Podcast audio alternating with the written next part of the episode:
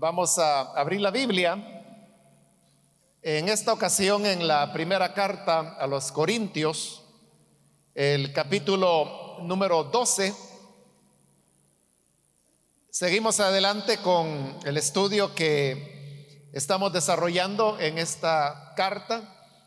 Hemos venido avanzando por los diversos capítulos y en la última oportunidad iniciamos el capítulo 12 donde vamos ahora a leer los versículos que corresponden en la continuación.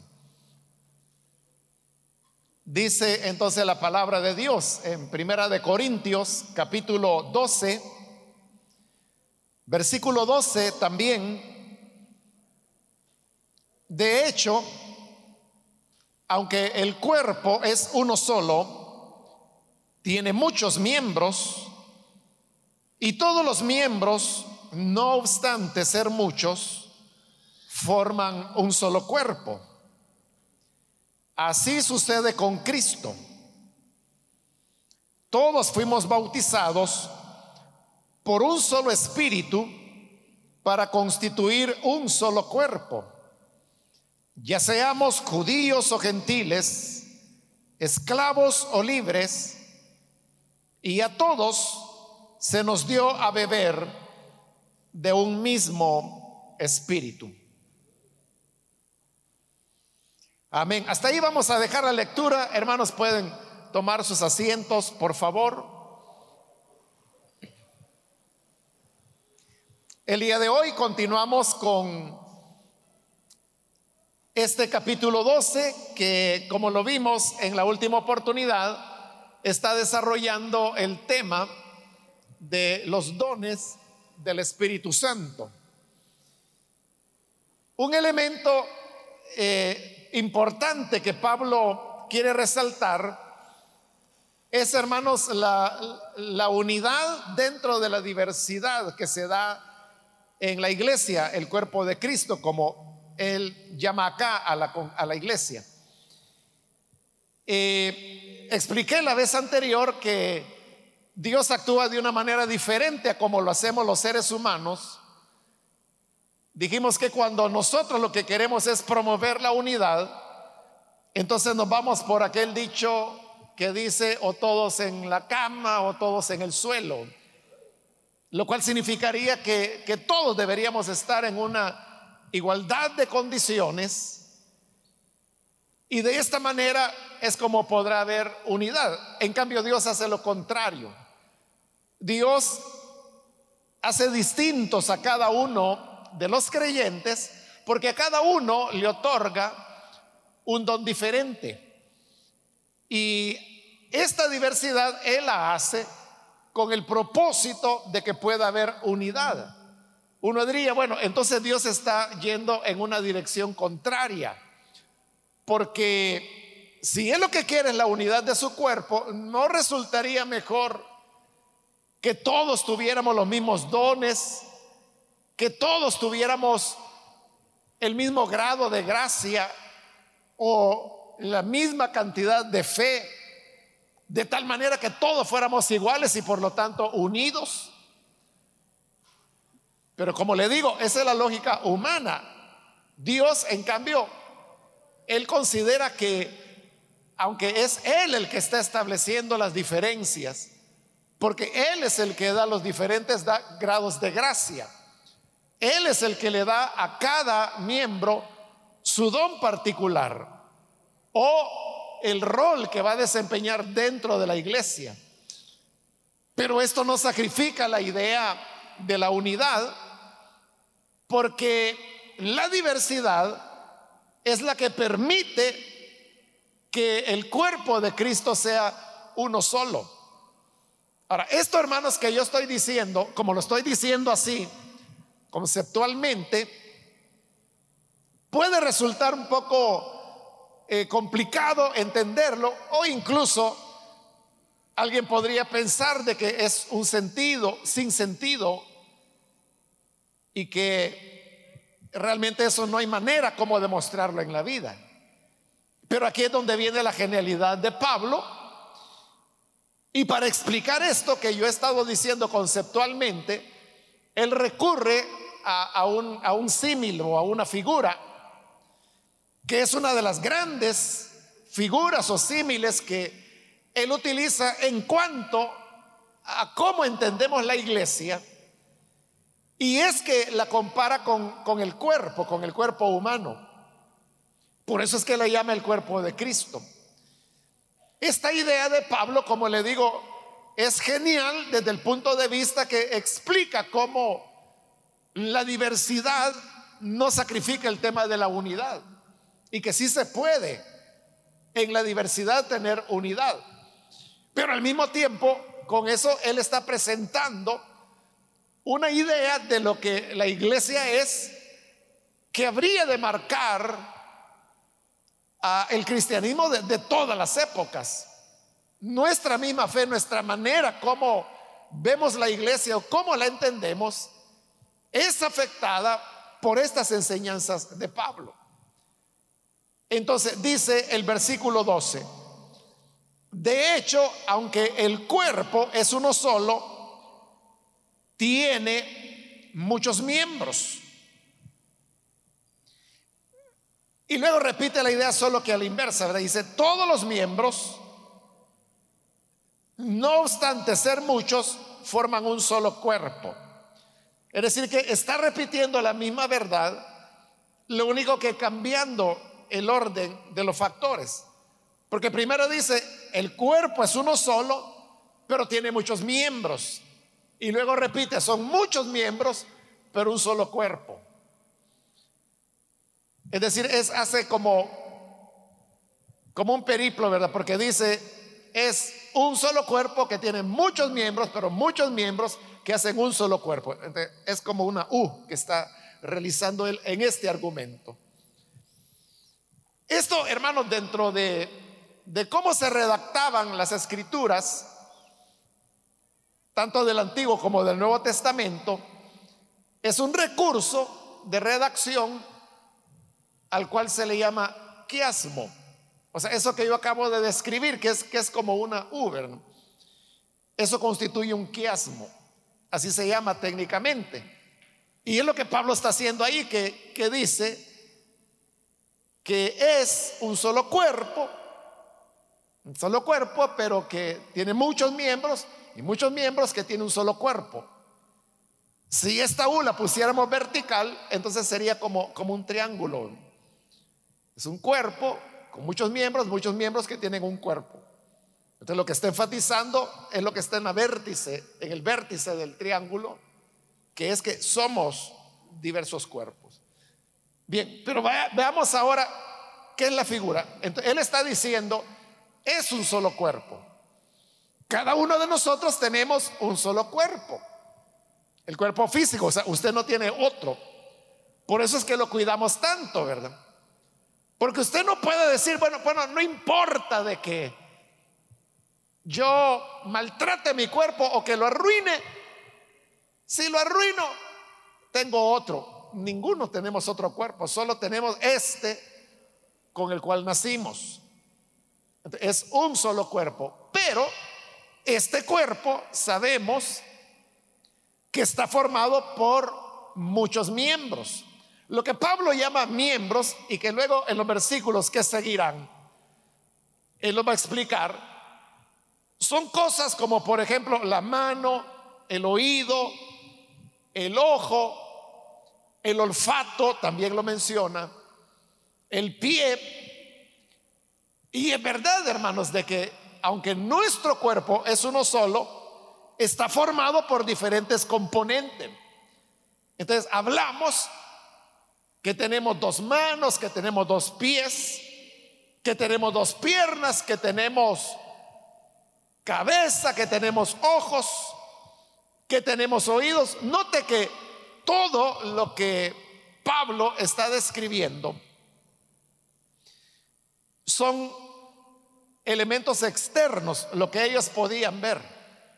Porque el interior del cuerpo para ellos era un misterio. O sea, no había claridad de, qué era lo que había dentro del cuerpo, pero, pero hoy nosotros lo sabemos. Entonces nosotros podemos decir que no solo es que tengamos dos manos, dos pies, dos oídos, dos ojos, una nariz, una cabeza, sabemos que también tenemos un cerebro, dos riñones, dos pulmones, que tenemos un hígado, que tenemos un páncreas, que tenemos un intestino delgado, un intestino grueso, etcétera, ¿verdad? Hay un aparato circulatorio, un sistema nervioso, un sistema reproductivo, un aparato digestivo, o sea, todo lo que hoy, hoy, hoy nosotros sabemos lo que hay en el interior. Entonces, son muchos componentes que forman un solo cuerpo. esta misma idea Dice Pablo al final del versículo 12, así sucede con Cristo. Es decir, que el cuerpo de Cristo, que es la iglesia, es un solo cuerpo, porque solo hay una iglesia, que es la iglesia universal del Señor, que se encuentra en el planeta, pero que toda ella constituye lo que se llama el cuerpo de Cristo. Cuando se habla del cuerpo de Cristo, estamos hablando de la totalidad de la iglesia. Porque la palabra iglesia se puede usar en dos sentidos. Uno es cuando nos referimos a la iglesia local. Por ejemplo, si yo dijera, aquí estamos en la iglesia, me estoy refiriendo a esta iglesia en particular. Pero así como aquí estamos reunidos, hay otros muchos lugares donde hay otros creyentes reunidos que también son iglesia. Ese es un sentido cuando uno usa la palabra para referirse a una iglesia particular. Pero la expresión también se puede utilizar para referirse a la iglesia del Señor, que es la iglesia general, la, iglesia universal. Por ejemplo, cuando uno dice, la iglesia de Cristo es su cuerpo, ahí estoy hablando de la iglesia universal. Pero para no confundir los términos, es que normalmente para referirnos a esa iglesia universal se prefiere la expresión el cuerpo de Cristo. Porque ahí queda claro que no se está hablando de una iglesia en particular, sino que la suma de los creyentes de todos los lugares, de todas las denominaciones y aún de todos los tiempos. Porque así como Pablo formó parte del cuerpo de Cristo, nosotros también, aunque Pablo tiene dos mil años de muerto, pero ese es el cuerpo de Cristo. Entonces, este cuerpo de Cristo es igual que el cuerpo físico, donde hay diversos miembros, pero todos formamos un solo cuerpo. Ahí queda con esa figura muy clara la idea de que la diversidad no es contraria a la unidad, que era lo que yo le estaba al principio explicando conceptualmente. Con este ejemplo que Pablo da, creo que si lo anterior no lo entendió, ahora ya le queda muy claro de, cómo es que funciona esto.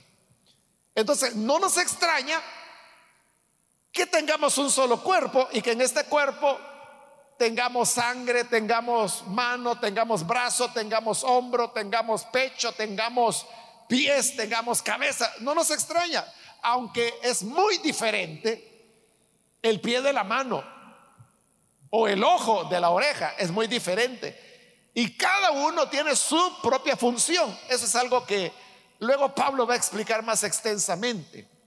En este momento solo está hablando de la diversidad en la, la unidad de la diversidad que el Señor ha hecho.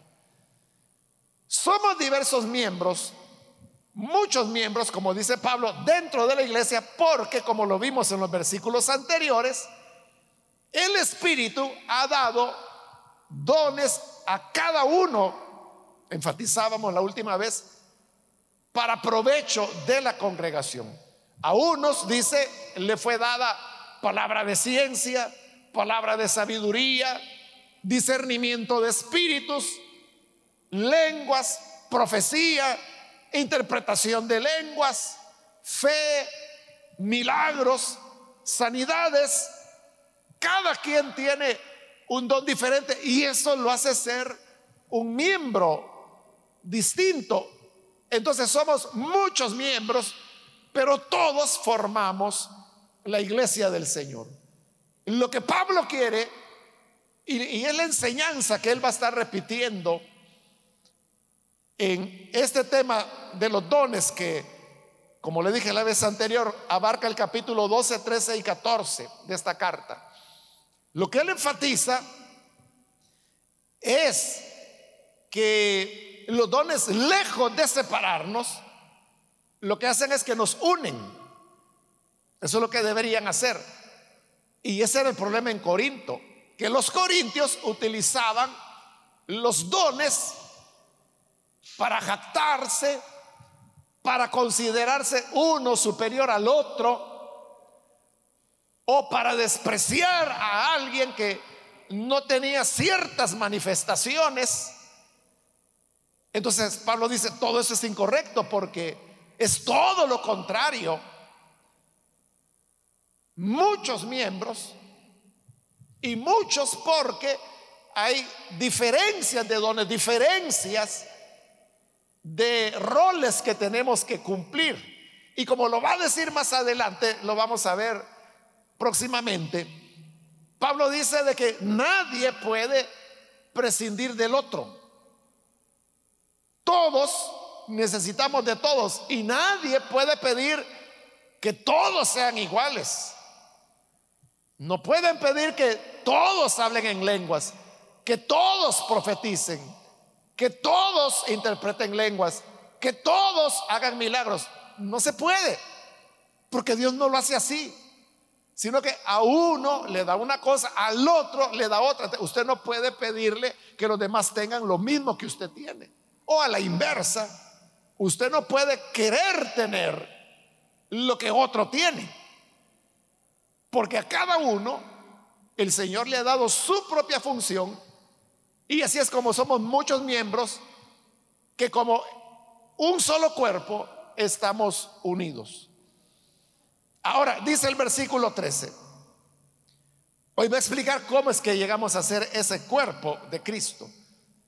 Todos fuimos bautizados por un solo espíritu para constituir un solo cuerpo. Entonces, vea, está hablando de que el Espíritu Santo nos bautizó en el cuerpo. Así es como llegamos a ser un cuerpo. Hay que tener cuidado con este versículo, porque muchos lo interpretan como que si allí estuviera hablando del bautismo con el Espíritu Santo. Pero no está hablando así. Fíjese, hay que ser cuidadosos en la lectura de la Biblia, porque allí no habla de ser bautizados con el Espíritu, de lo que está hablando es que el Espíritu nos bautiza en un cuerpo, que es diferente. Para entender esta diferencia, tengamos en cuenta lo siguiente, y es que en todo bautizo siempre hay tres elementos. El primero es un agente el segundo es un receptor. Y el tercero es un medio. El agente es la persona que realiza el bautismo. El receptor es la persona que está recibiendo ese bautismo. Y el ambiente es la sustancia, diríamos, o el ambiente en la que esa persona está siendo sumergida, porque bautizar significa poner debajo de, sumergir. De por eso le digo, en todo bautismo siempre habrá estos tres componentes. El receptor, que es la persona que está recibiendo ese bautismo, el agente, que es el que toma a esa persona y el ambiente, que es la sustancia en la cual la sumerge. Pongamos el ejemplo del bautismo en agua. ¿Quién es el agente en el bautismo en agua? Pues esto depende de, de, cada iglesia, de cada congregación, pero en el caso nuestro pueden bautizar, por ejemplo, los pastores, los obreros, los ancianos. Incluso en algunas ocasiones se puede pedir la ayuda de, supervisores. Esos son el agente. Pongamos que el que bautiza es un pastor. El pastor es el agente del bautismo en agua, porque él es quien lo realiza. ¿Quién es el receptor? Es el nuevo creyente que se va a bautizar en agua. ¿Y cuál es el ambiente? Agua, que puede ser agua de un lago, de una piscina, de un río, de un bautisterio. Incluso hay algunos que van al mar a bautizar, que no es lo más recomendable, pero como a veces pues las comunidades cristianas van a lo que les queda más cerca, más inmediato o más práctico. Pero entonces, ahí tenemos los tres componentes, ¿verdad? El agente, que es el pastor, el receptor, que es el nuevo creyente, y el medio, que es agua, en donde el agente sumerge al receptor. Ahora, veamos en el bautismo con el Espíritu Santo, que es el hablar en lengua, ¿verdad? ¿Quién es el agente del bautismo con el Espíritu Santo? ¿Quién es el que bautiza con Espíritu Santo? Bueno, por ahí lo dijo un hermano tímidamente, pero lo mencionó. Es el Señor Jesús. Es lo que Juan el Bautista dijo. El que viene detrás de mí los bautizará con Espíritu Santo y fuego. ¿Y quién era el que venía detrás? Era Jesús el Señor Jesús es el agente del bautismo con el Espíritu. ¿Quién es el receptor? Es el creyente otra vez. ¿Y cuál es el ambiente? Es el Espíritu Santo. Porque dice bautismo con el Espíritu Santo. Este no es bautismo en agua, es bautismo con el Espíritu Santo. Es decir, Jesús toma al creyente y lo va a sumergir, lo va a saturar con el Espíritu Santo. Ese es el bautismo con el Espíritu. Pero aquí no está hablando de eso. ¿Quién es el agente acá? ¿Quién es el agente que bautiza acá? Léalo. Versículo 13 dice, todos fuimos bautizados, dice, por un solo espíritu. ¿Quién es el agente acá? Es el Espíritu Santo. Entonces, note, ahí hay diferencia ya. Porque dijimos que en el bautismo con el Espíritu, el agente es el Señor Jesús. Pero aquí es ahora el Espíritu Santo el que está bautizando. ¿Quién es el receptor? El creyente, el creyente siempre es el receptor. Porque el que se bautiza en agua, en espíritu y en el cuerpo es el creyente siempre. ¿Cuál es aquí el ambiente que se está mencionando? Es el cuerpo. Somos bautizados en el cuerpo. Por eso le digo, aquí no está hablando del bautismo con el Espíritu Santo, sino que está hablando del bautismo en el cuerpo. Es decir, que todo creyente, hermano, toda persona que cree, realmente pasa por tres experiencias de bautismo. Y fíjese que la primera es esta, la del bautismo en el cuerpo. Porque se produce en el momento justo en que una persona cree en Jesús en ese momento viene el Espíritu, lo toma y lo bautiza en el cuerpo. Ya habiendo creído, es que esa persona recibirá el bautismo con el Espíritu Santo, en donde es Jesús el que toma al creyente y lo sumerge en el Espíritu. Por eso decimos que el bautismo en el Espíritu Santo es una experiencia posterior a la conversión. Y luego el bautismo en agua. Bueno, a veces el orden puede cambiar, ¿verdad?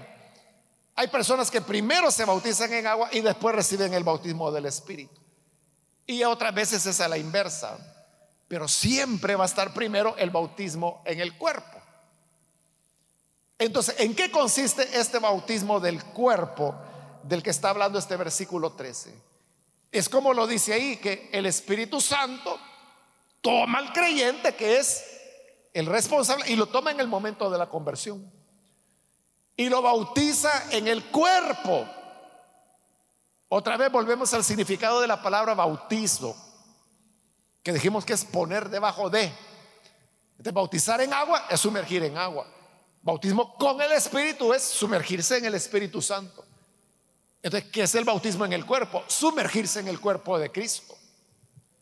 es una acción sobrenatural del Espíritu Santo, en donde toma al creyente y lo, lo injerta, lo implanta, lo sumerge, lo coloca, como usted quiera decirlo, dentro del cuerpo de Cristo. Así es como llegamos a ser cuerpo de Cristo. Uno no es parte del cuerpo de Cristo porque usted se haga miembro de una iglesia. Si usted se hace miembro de una iglesia, por ejemplo de esta, es eso, usted es miembro de esta iglesia, nada más. Pero ser parte del cuerpo de Cristo significa, hermanos, que es una obra sobrenatural que solo el Espíritu Santo hace, donde lo coloca dentro del cuerpo. Hay iglesias que confunden todos estos bautismos.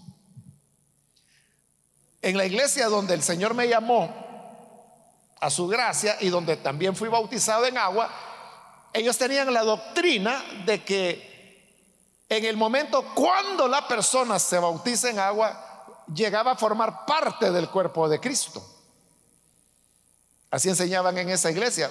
Tanto de que yo todavía tengo, hermano, mi certificado de, bautismo en agua. Porque en esa iglesita eh, tenían ese gesto, ¿verdad? Que cuando uno se bautizaba le daban un pequeño diplomita, diría yo, en un certificado, donde hacían constar que en esa fecha uno había sido bautizado. Yo tengo todavía mi certificado de bautismo, es del año 75. Y ahí dice que en esta fecha fue bautizado, tiene mi nombre, conforme al mandato del Señor en el nombre del Padre, del Hijo y del Espíritu Santo.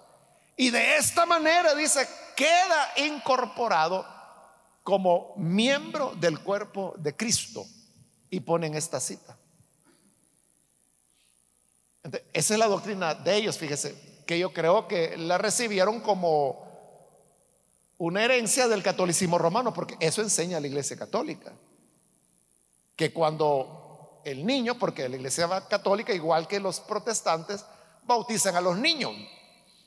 al bautizarlos como niños, la doctrina católica y protestante dice que ellos llegan a formar parte del cuerpo de Cristo. Pero aquí estamos viendo que no es así. Ahí está el problema. Mire que como habla de bautismo, le dije, en el caso de los evangélicos, pentecostales sobre todo, todos relacionan ese versículo con el bautismo, con el Espíritu Santo, pero ya le expliqué por qué no es así.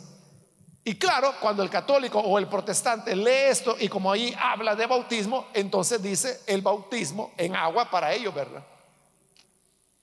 Es el que los incorpora al cuerpo de Cristo, pero no es así.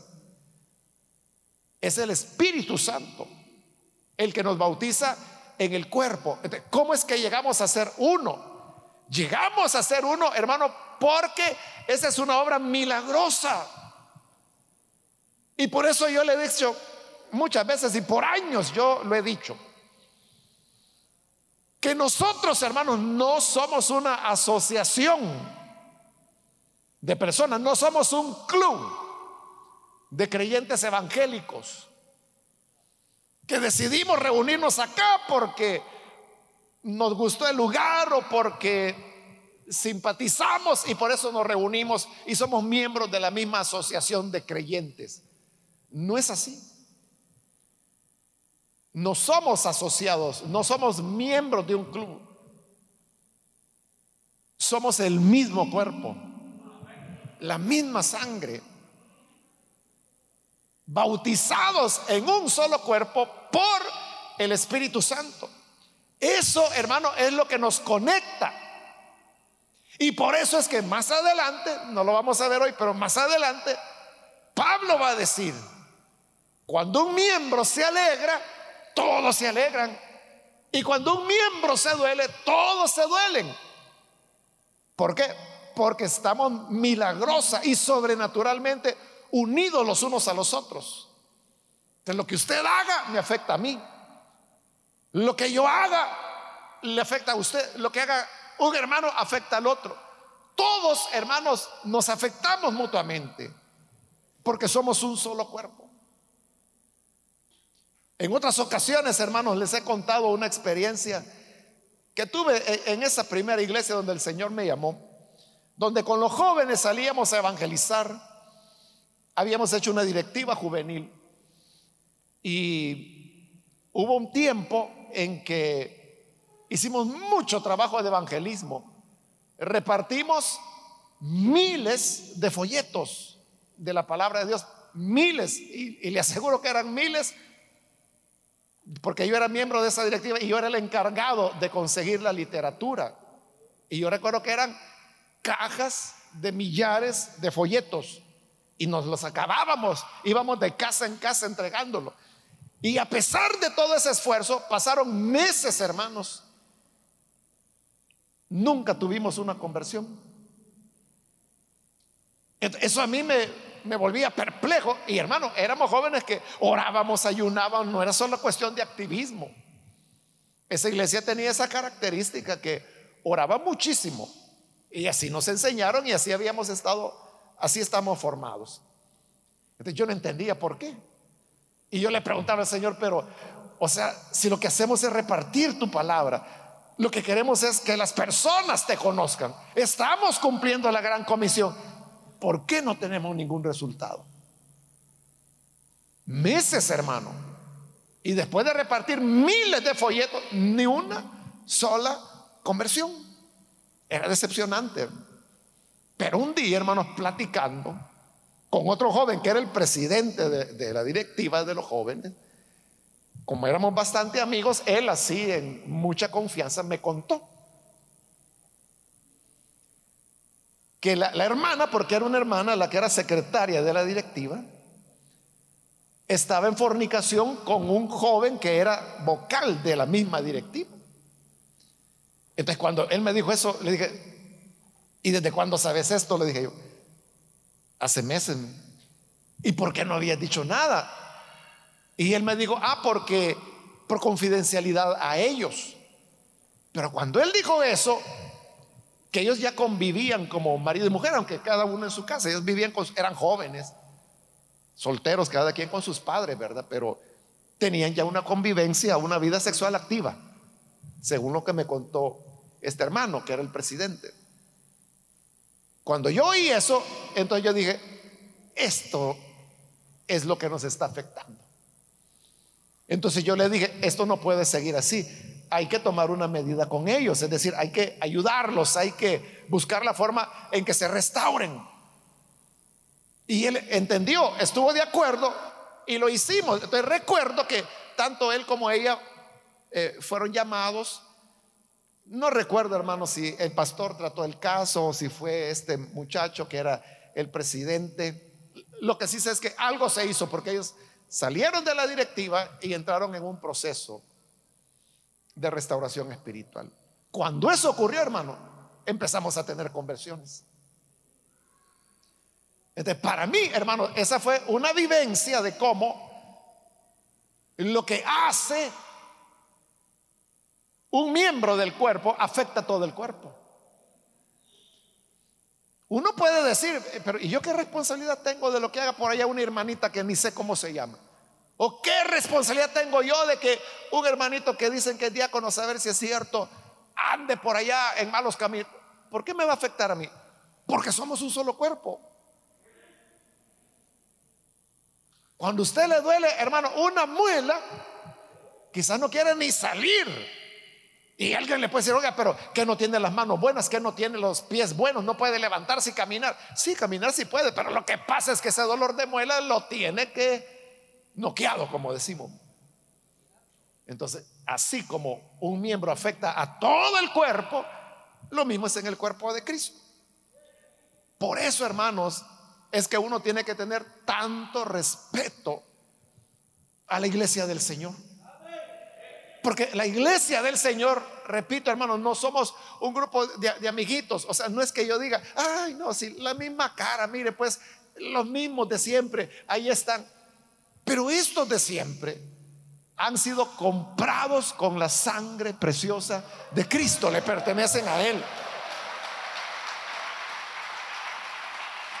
Y son parte de un cuerpo del cual yo también soy, soy miembro, soy otro miembro nada más. Porque el, el Espíritu no bautizó, no sumergió en el mismo cuerpo. Entonces, todos hermanos, estamos conectados al punto, dice Pablo en ese versículo 13, seamos judíos o gentiles, esclavos o libres, todos somos parte del mismo cuerpo. Pero mire, cuando habla de judíos o gentiles, estos eran los extremos religiosos. Pero hoy Pablo dice, no importa de que tú seas judío, no importa de que seas gentil, estamos unidos ahora, miembros del mismo cuerpo. Luego habla de esclavos y de libres. Una contradicción ahí social, ¿verdad? Donde uno es libre y el otro es esclavo. Dos extremos sociales. Pero en Cristo, todos miembros del mismo cuerpo. Eso es lo fabuloso, hermanos. Que en la iglesia, o sea, ah, usted puede decir, es que mire, mi color favorito es el rosado. Otro puede decir, no, para mí el celeste. No, para mí el verdecito. No, para mí el color aceituna. Y cada uno, hermano, puede tener diferentes preferencias. Alguien puede decir, mire, a mí me gustan las pupusas con loroco. Otro dice, ush, con loroco. No, hombre. A mí revueltas. Bueno, y para gustos, como dice la gente, los colores, Podemos tener diferentes maneras de ver, de valorar lo que nos agrada, lo que no nos, no nos agrada, etcétera. Pero el hecho es que aquí estamos juntos. O sea, todas las condiciones, hermanos, están dadas para que nos peleemos, ¿verdad? Ya sea porque si le gusta una comida o no le gusta, porque le gusta un color o no le gusta, o porque le gusta la ropa no sé cómo y al otro de la otra manera. O sea, hay muchas razones como para que pasemos peleando día y noche, hermanos. Pero ¿por qué no nos peleamos? Porque hay algo superior a todo eso. Y es que somos miembros del mismo cuerpo. Somos miembros del mismo cuerpo. Y como somos miembros del mismo cuerpo, todos funcionamos muy bien. Hay compatibilidad. Ese es el problema, por ejemplo, con los trasplantes, ¿verdad? De órganos. Que si a una persona le van a trasplantar un órgano, un, riñón, por ejemplo, por eso que los médicos tienen que esforzarse mucho en buscar un donante que tenga compatibilidad.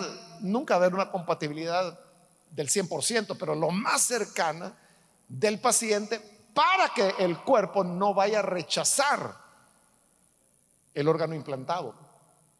Y por eso es que al que recibe eh, un órgano, lo que hacen es que le bajan las defensas. Porque si no, el cuerpo mismo va a rechazar, en este caso, el riñón, que es el que le va a dar vida a la persona. Ya no se diga si es un trasplante de corazón, por ejemplo. Te tienen que bajarle las defensas Esos son los que se llaman los inmunodeprimidos, ¿verdad? Que, que se las bajan intencionalmente. Porque hay enfermedades que las bajan como enfermedad, como el VIH, ¿verdad? Por eso se llama síndrome de inmunoficiencia. Porque la inmunidad de la persona ha bajado, pero en ese caso por causa de un virus. Pero cuando se trata de que una persona va a recibir un órgano, son los médicos quienes con medicamentos le bajan la defensa a las personas para que no vaya a rechazar al cuerpo ajeno.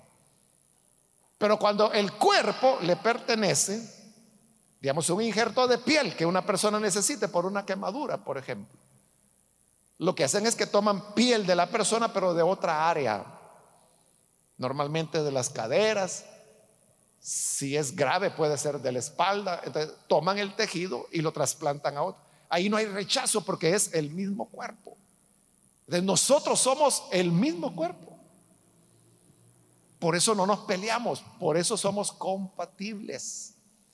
Porque la misma sangre está circulando por todos, es la sangre que Cristo vertió en la cruz. Todos tenemos la misma.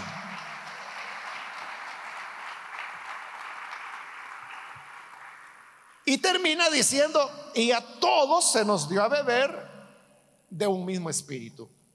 Recuerde que Pablo está enfatizando que dones de lenguas por el espíritu, interpretación por el mismo espíritu, profecía por el mismo espíritu, sanidades por el mismo espíritu. Está repitiendo el mismo, el mismo, el mismo espíritu. Y aquí he dicho, todos somos bautizados por el mismo espíritu. Y remata en el mismo versículo y a todos se nos dio a beber del mismo espíritu. Porque Él a lo que va es, tengas el don que tengas o tengas la función que tengas dentro de la iglesia, el mismo espíritu la dio. Y si el mismo espíritu la ha dado, no hay por qué haya contradicción entre dones, entre ministerios, entre habilidades que el Señor da en su multifacética gracia a su pueblo. Y por eso es que todos debemos respetarnos y amarnos tal como somos. O sea, usted puede decir, a mí me gustan las lenguas que tiene esa hermanita, me encanta que hablen lenguas porque son unas lenguas tan dulces. En cambio, las de la fulana me caen mal porque las oigo así bien golpeadas. Pero tanto lo uno como lo otro es el espíritu, el mismo espíritu. A todos se nos dio beber del mismo espíritu. Claro, existe la posibilidad, como lo explicamos la vez anterior, que hay una manifestación sobrenatural que no es de Dios.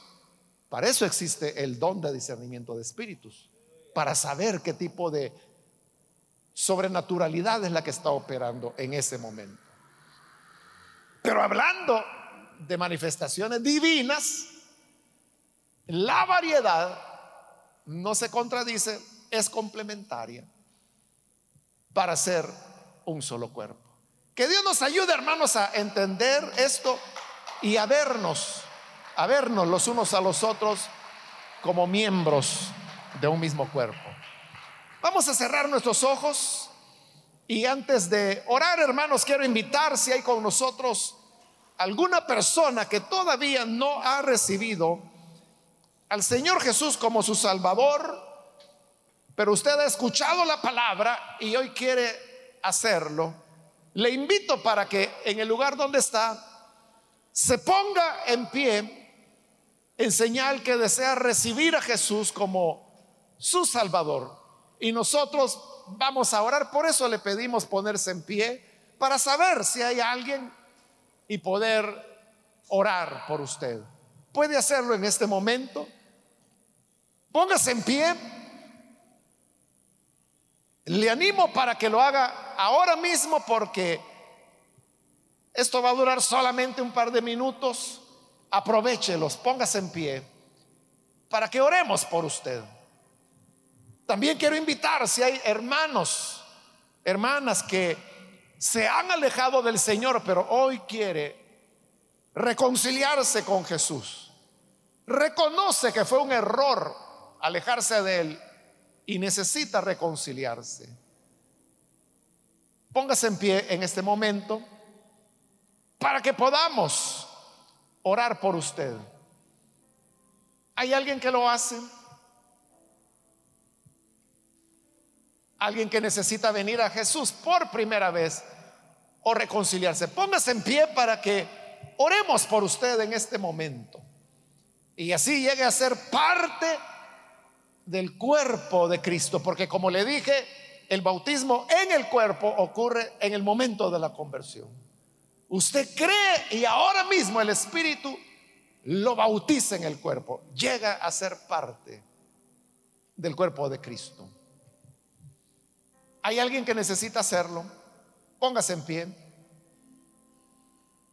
Voy a hacer ya la última invitación si hay alguien que necesita venir a Jesús o reconciliarse. Póngase en pie en este momento porque vamos a orar ahora mismo.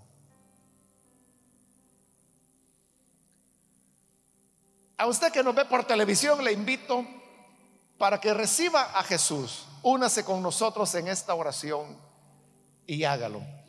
Ahí en la parte de atrás también hay una persona que lo hace, Dios lo bendiga. Oremos al Señor. Padre, gracias te damos porque a través de tu palabra llegamos a entender cómo tú haces esta obra maravillosa y milagrosa de hacernos miembros los unos de los otros y al mismo tiempo miembros de Cristo. A las personas que hoy se unen aquí en este local y a través de los medios de comunicación para recibirte, transfórmales, sálvales, perdona sus pecados e injértalos en tu cuerpo para que así lleguen a ser parte de este solo cuerpo y beber de este mismo espíritu, el único espíritu del cual todos bebemos, todos bebemos. Ayúdanos como pueblo tuyo, Señor, a vernos de esta manera, a respetarnos y a valorar la iglesia, no como un grupo de gente, sino como la expresión visible de tu cuerpo. Gracias, Señor, por estar en medio nuestro, en nuestras ciudades, en nuestras sociedades presente como cuerpo a través de tu iglesia. Ayúdanos a comportarnos a esa altura. En el nombre de Jesús lo pedimos. Amén.